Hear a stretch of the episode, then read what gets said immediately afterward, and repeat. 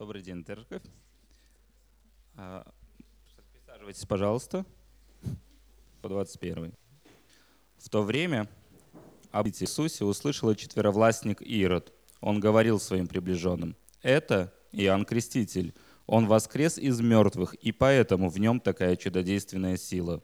В свое время Ирод арестовал Иоанна, связал его и бросил в темницу из-за Иродиады, жены своего брата Филиппа, потому что Иоанн говорил ему, «Нельзя тебе жить с ней». Ирод хотел убить Иоанна, но боялся народа, так как все считали его пророком. И вот, когда Ирод праздновал свой день рождения, дочь бы она не попросила. Наученная своей матерью, девушка сказала, так как он поклялся перед возлежавшими за столом гостями, то велел исполнить ее желание. Он послал палача в темницу обезглавить Иоанна. Его голову принесли в блюде, тело похоронили его, а затем пошли и рассказали об этом Иисусу. Услышав об этом, Иисус переправился на лодке в пустынное место, чтобы, когда Иисус сошел на берег и увидел большую толпу, он жалился над людьми и исцелил больных, которые были среди них. Наступил вечер, ученики Иисуса подошли к нему и сказали, «Место здесь пустынное, и уже поздно. Отпусти народ, пусть пойдут в ближайшее селение и купят себе еды». Иисус ответил, «Им не нужно уходить отсюда. Вы дайте им поесть мне», — сказал Иисус. Он велел народу расположиться на пищу. Затем он стал разламывать хлебы и давать ученикам, а те — народу. Все ели и насытились, и собрали еще двенадцать полных корзин остатков. Всего же ело пять тысяч мужчин, не считая женщин и детей.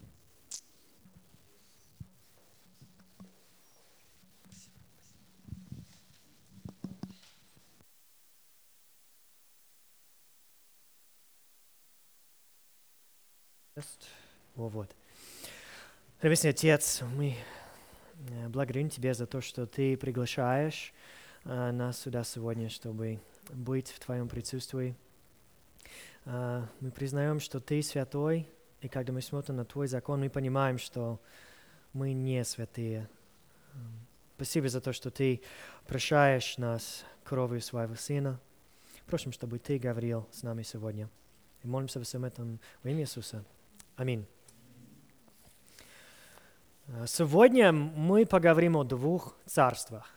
Царство элит или царство впечатления и царство Иисуса, царство милости.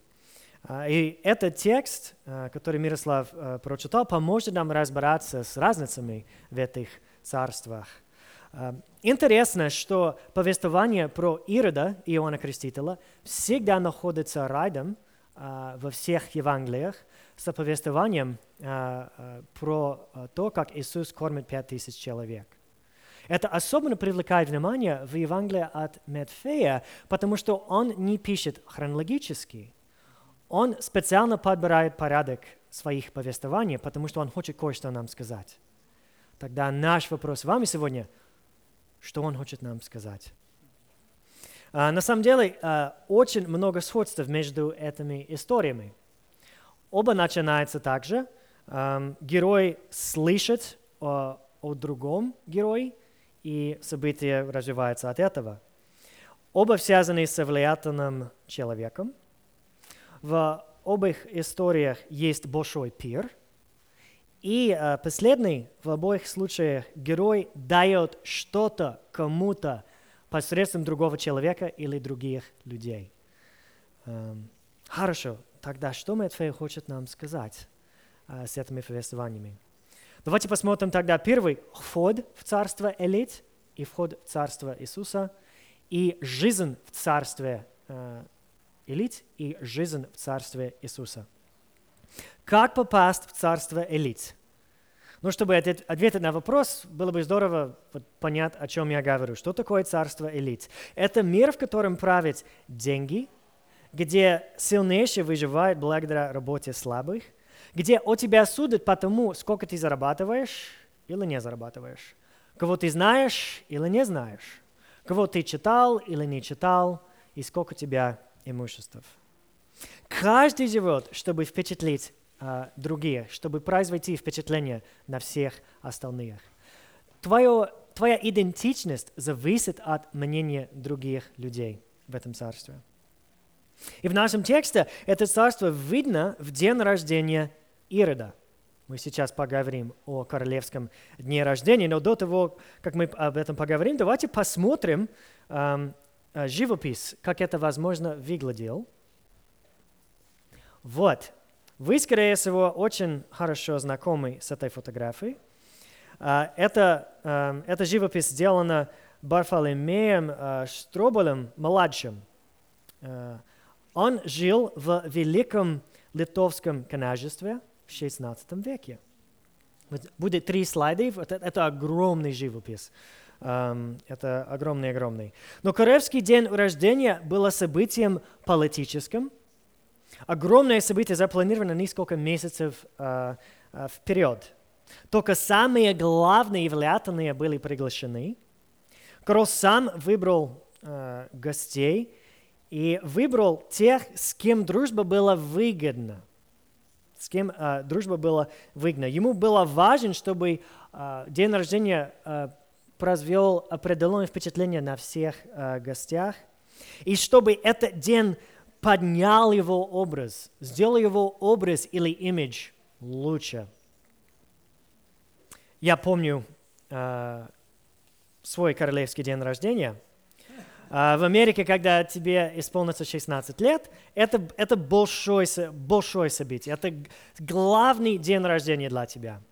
А я помню, как мы вот, не знаю, полтора года э, вперед начали думать о том, что будет, э, как это будет выглядеть и, и все. Um, и я помню, что мои родители сказали, что я могу пригласить 30 человек на свой день рождения. Кажется, возможно, это много, может быть, нет. А, но у нас в школе было тысяча человек. Поэтому, чтобы выбрать 30 человек всего лишь, это было а, труд. Я долго мучился о том, кого пригласить. Uh, но я помню, как я составил uh, список. Первые 10 гостей – это мои uh, хорошие друзья, бота ботаники, как и я. А, было важно, чтобы мы все были вместе. Ну, это скучновато а вечеринка, если там всего лишь вот 10 ботаников. Поэтому я решил а, наполнять остаток а, а, списка с спортсменами из, из школы. Я сказал, вот надо пригласить самых кловых людей, чтобы было хорошее впечатление. А я пригласил вот все-все самые-самые хорошие спортсмены. Мы, ну, не особенно дружились, но я тоже играл в спортах, занимался спортом, поэтому вот мы как-то знали друг о друге. Но получилось, что было всего лишь три девушки приглашены. И опять, если ты хочешь незабываемая вечеринка, а там 27 мужиков, а три девушки, вот что-то не так. Поэтому эм, я решил, ну ладно, надо эм, заново придумать, э, кого пригласить. И выбрал самые красивые популярные девушки, которые ходили э, со мной на, на паре э, в школе. Их пригласил но теперь 35 человек. Придется кого-то выбросить. А я долго мучился. Если я не приглашаю всех спортсменов, они вот э, ходят на команде вместе. Поэтому, если я не приглашаю пару из них, возможно, они все говорят, все, нет, мы вот одно целое, либо все, либо никто. Ну, тогда вот будет скучная вечеринка. Думал, может быть, я могу пару вот из девушек не пригласить. А, но девушки даже ходят в туалет вместе. И поэтому вот я тоже боялся, что если не приглашу всех, тогда э, всю группу поддержки, тогда вот они не все придут.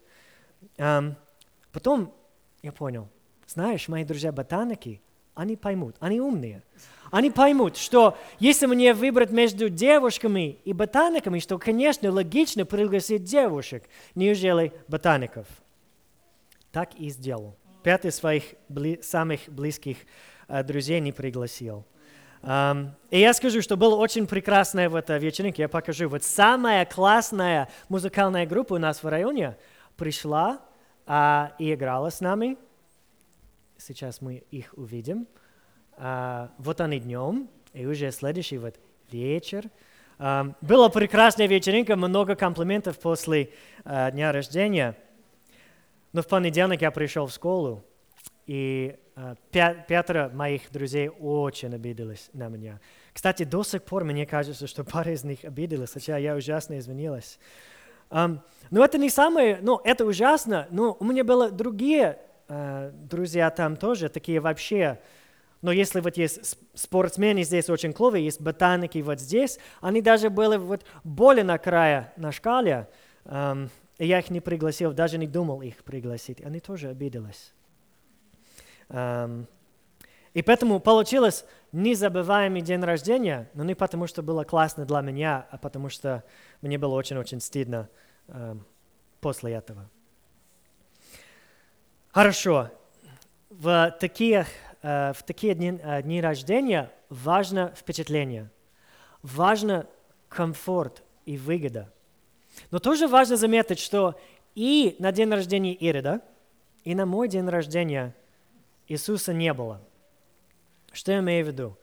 Um, обратите uh, внимание, что элиты говорят об Иисусе, говорят о Нем, но их не приглашают, Его не приглашают.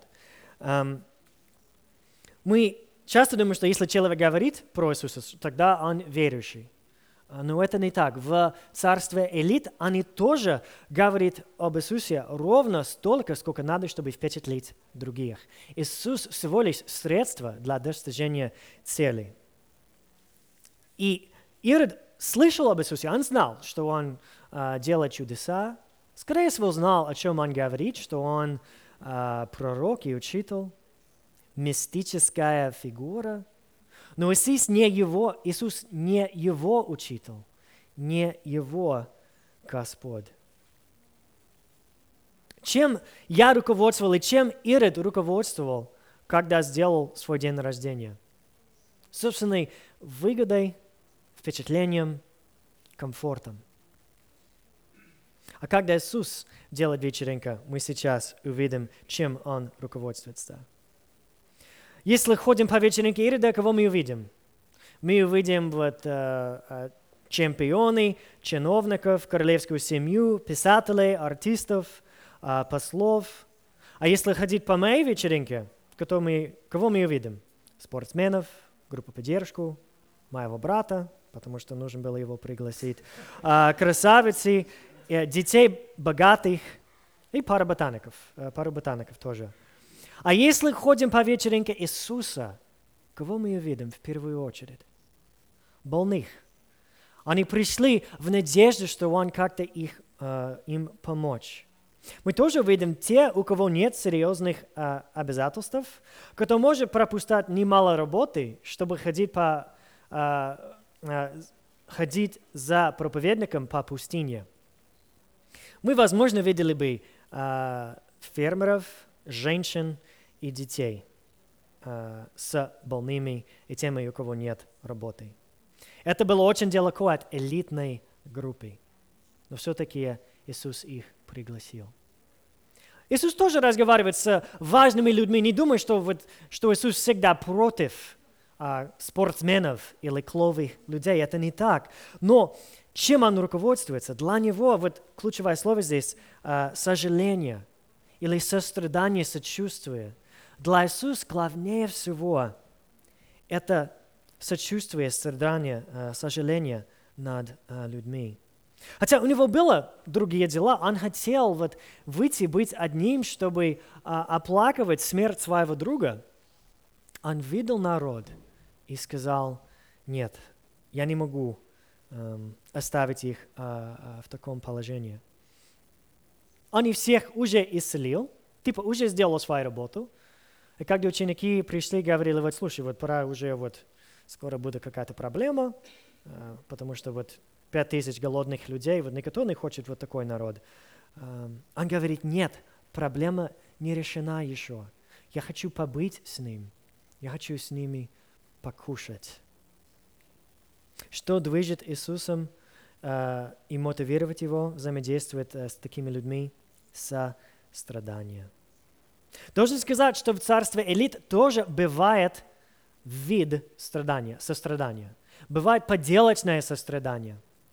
Знаешь такое, когда человек сострадает или делает такие э, хорошие вещи ради того, чтобы э, произвести определенное впечатление на тебя – знаешь, человек, который вот всегда делает фотографии с, а, не знаю, детьми из детского дома или с бомжами на улице, и всегда на Инстаграме постит, чтобы люди думали, вот смотри, вот такая хорошенький, этот человек. О, вот, вот кем я хочу стать, вот как такой человек. Не делать это ровно столько, сколько надо, чтобы произойти определенное э, впечатление.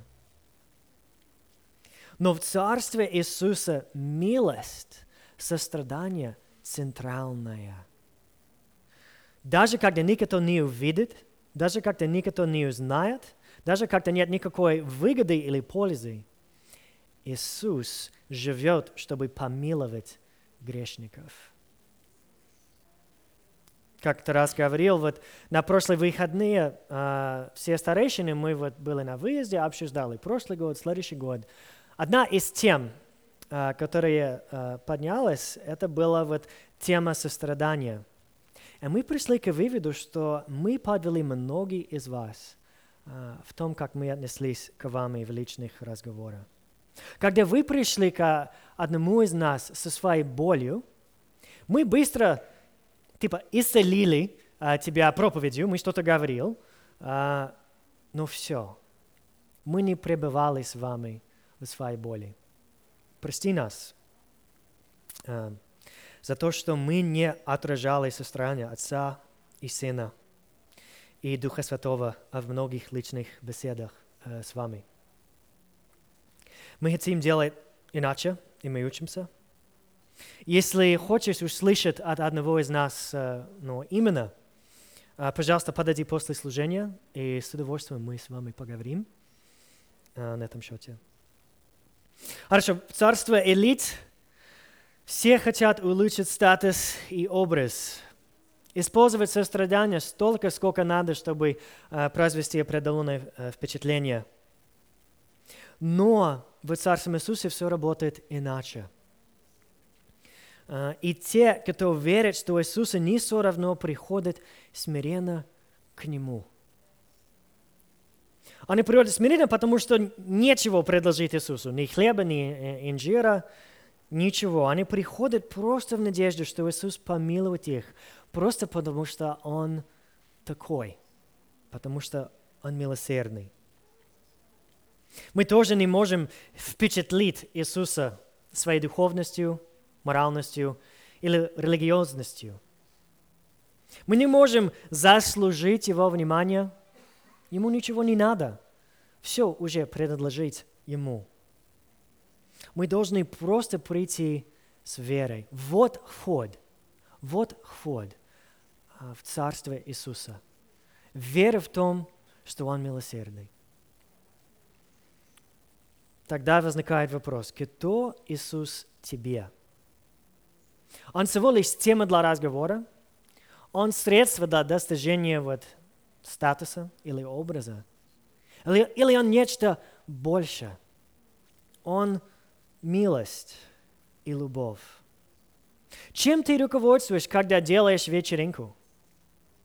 Собственной выгодой, комфортом, впечатлением – или милостью и состраданием. Хорошо, мы а, рассматривали вход в царство элит. Это твой статус или образ. Тебе надо заслужить вход. Мы тоже смотрели а, вход в царство Иисуса. Мы приходим по вере в том, что Иисус милосердный. Давайте тогда посмотрим на жизнь в царстве элит и в царстве Иисуса. Каждому человеку в этой комнате необходимо получить внешнее подтверждение своей идентичности. Это обязательно. Мы созданы для подтверждения своей идентичности кем-то вне нас. Изначально Бог это сделал. Мы были в отношении с Богом, в завете с Ним. Он говорил, в тебе мой образ, ты мои дети, я вас люблю. Но мы все согрешили, бунтовали против Его и потеряли отношения с Богом. Но этот механизм, а, по которому мы зависим от внешнего подтверждения, от, от внешнего подтверждения, так и остался. Мы хотим, чтобы кто-то сказал, вот у тебя есть ценность, ты мне важен, ты красивый, ты особенный. И пока этот вопрос не будет решен у тебя в голове, ты будешь тратить свое время и энергию даже не основая этого на попытках получить это подтверждение своей идентичности. И как только ты думаешь, что это решено твоей семьей, твоими друзьями, твоей работой, коллегами, сексуальной ориентацией, тогда ты будешь стараться изо всех сил, чтобы держаться за эту идентичность, даже вопреки истины. Смотрите на царство Ирода, чей голос подтверждает его ценность. Ну, конечно, конечно он э, очень трудится, чтобы создать себе пузырь одобрения. Он очень завис от э, мнения других людей.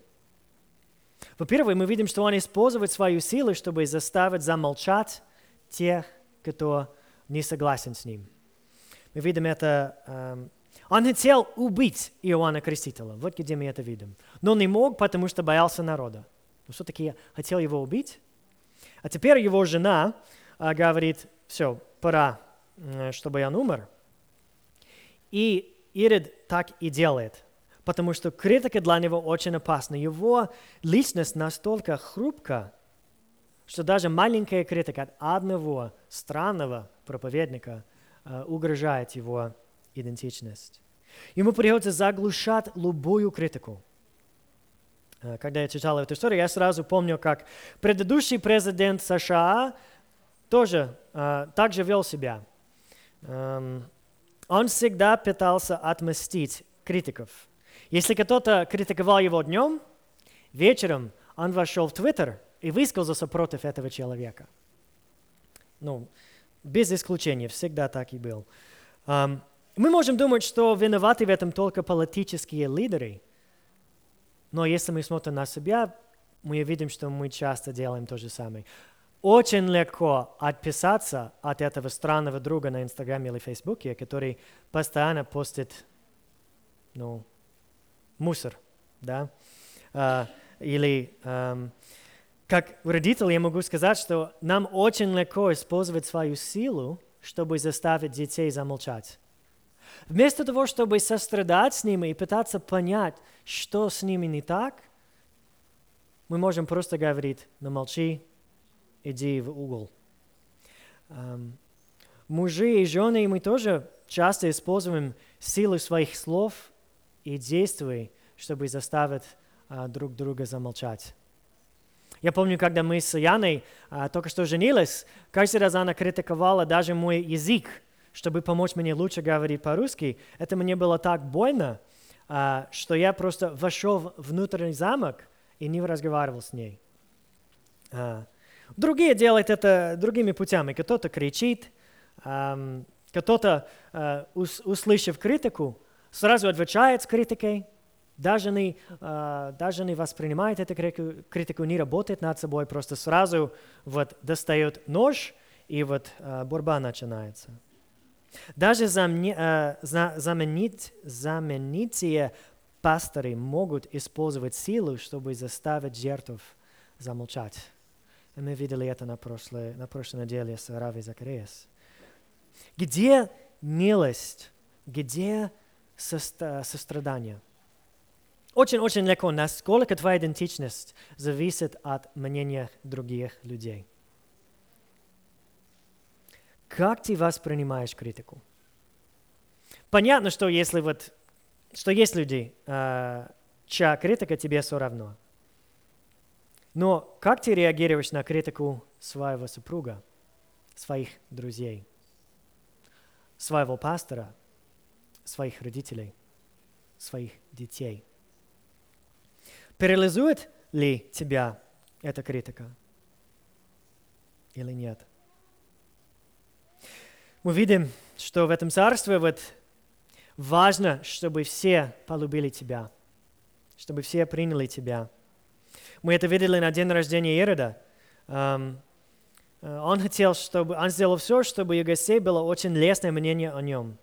Но посмотрите, как, uh, какая хрупкая получила, получилась его идентичность.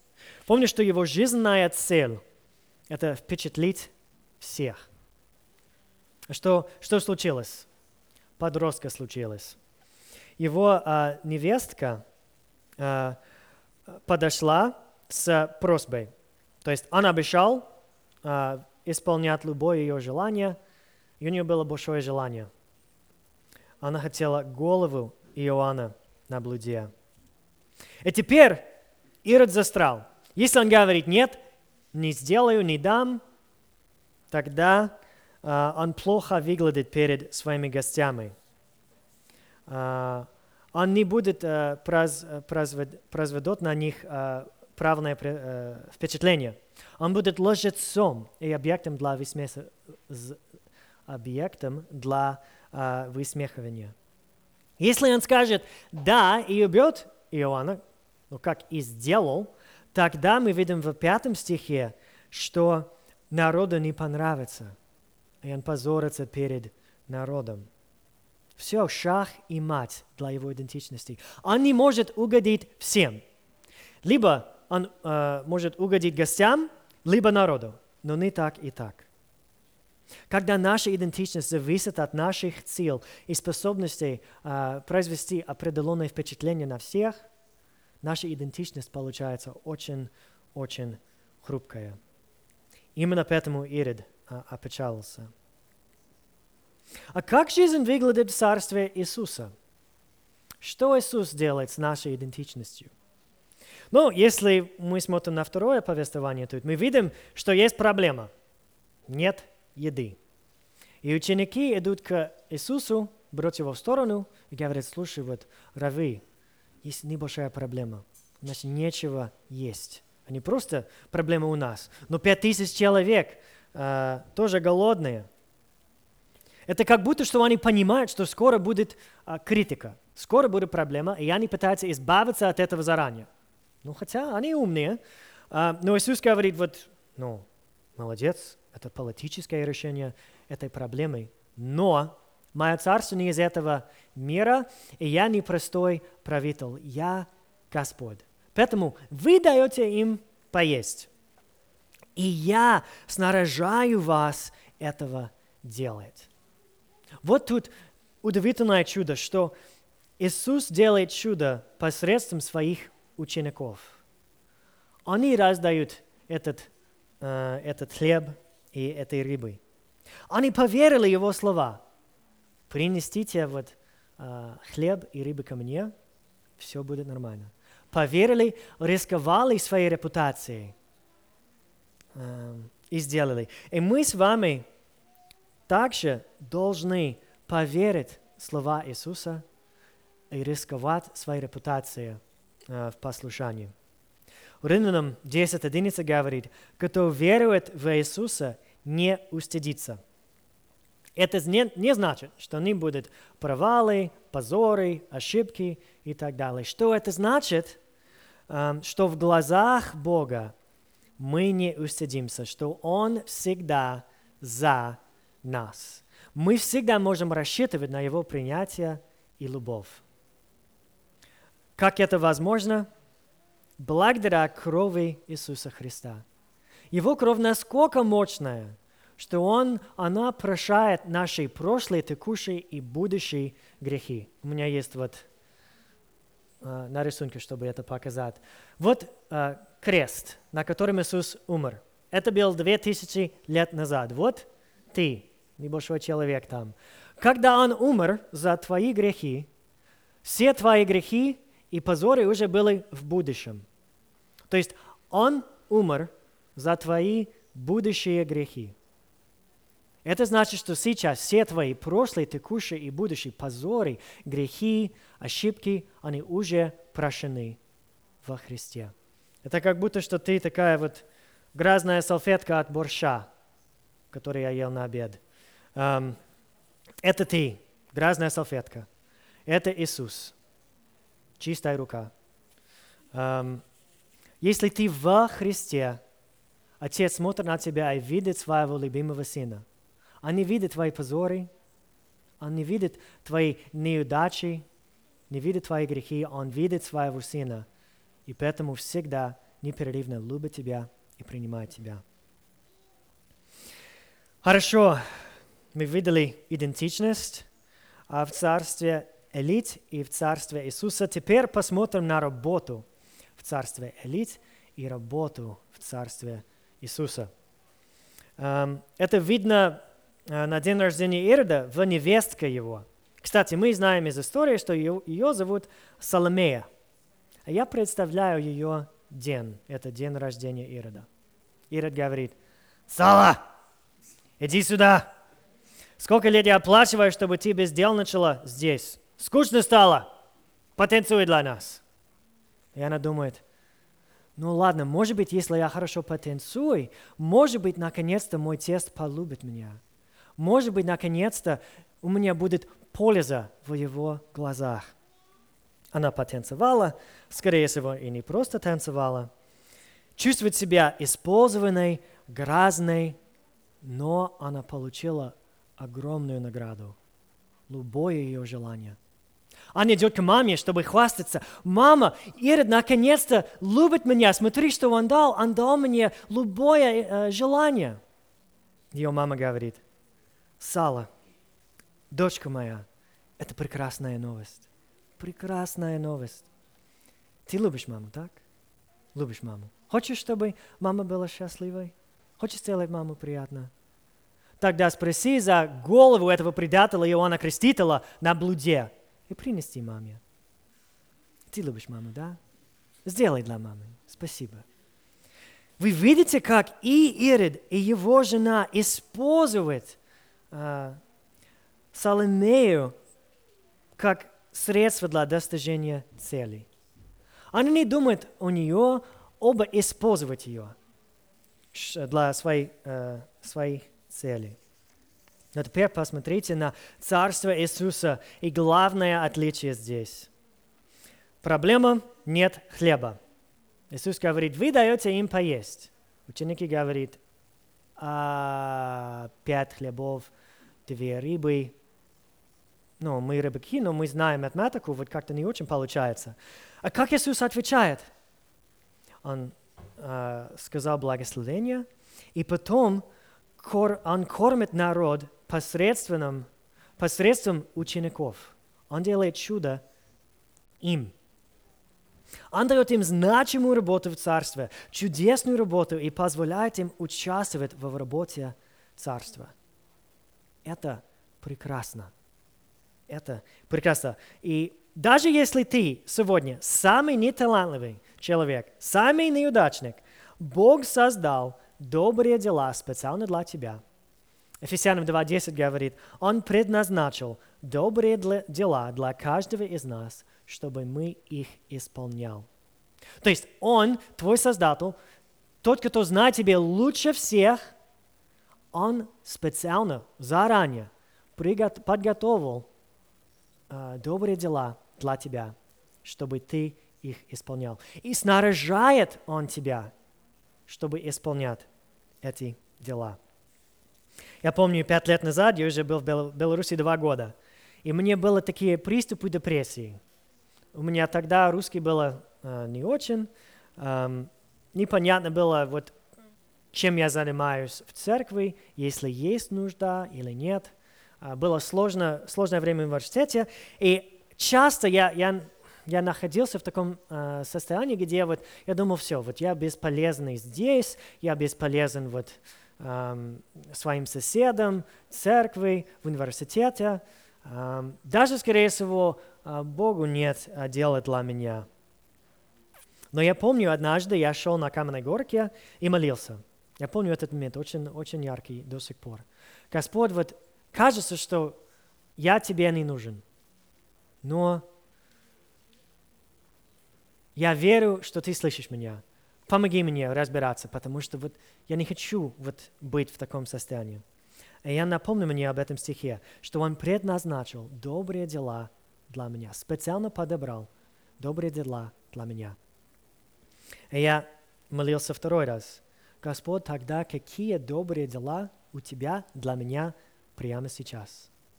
Я начал вспомнить о друзьях, а, которые нуждались в молитве. Начал молиться за них. Потом вспомнил, что у одного друга даже худшее состояние, чем у меня. И думал, все, я, я его звонил, и мы запланировали встречу этот вечер. И я видел, как, как действительно у Бога есть планы для меня, что я полезен в Его Царство, что я не просто вот э, никто Ему, а наоборот. И иногда вот, ну, это дела может быть, что тебе надо поменять памперс или помыть посуду. Но даже такие маленькие дела значимые Ему, потому что Он подобрал эти дела для тебя. И когда царь царей говорит тебе, слушай, в царстве есть горячая нужда сейчас. Посуда. А, ну, посуда преб, а, а, берет на себя вот другое значение. Поэтому вот работа в Царстве Иисуса очень, очень значимая и очень помогает нам понять свою ценность. В заключении Матфей показывает нам два царства – царство элит, царство впечатлений, царство Иисуса и царство э, милости. Царством элит движет желание произвести на всех впечатление. В этом царстве твоя личность зависит от того, э, что другие люди думают о тебе. Ты должен стараться изо всех сил э, произвести впечатление на всех. Там часто ты бегаешь повсюду просто, чтобы угодить каждому человеку, чтобы получить их любви и э, принятие. Но Царство Иисуса, Царство милости очень отличается. Вход в это Царство – вера в том, что Иисус милосердный. Эм, в это Царство у нас есть значимая работа, которую Бог предназначил для каждого из нас – и в этом царстве мы понимаем, что мы никогда не позоримся перед Богом, потому что Иисус умер, а я платил за наши прошлые, текущие и будущие грехи. Давайте помолимся.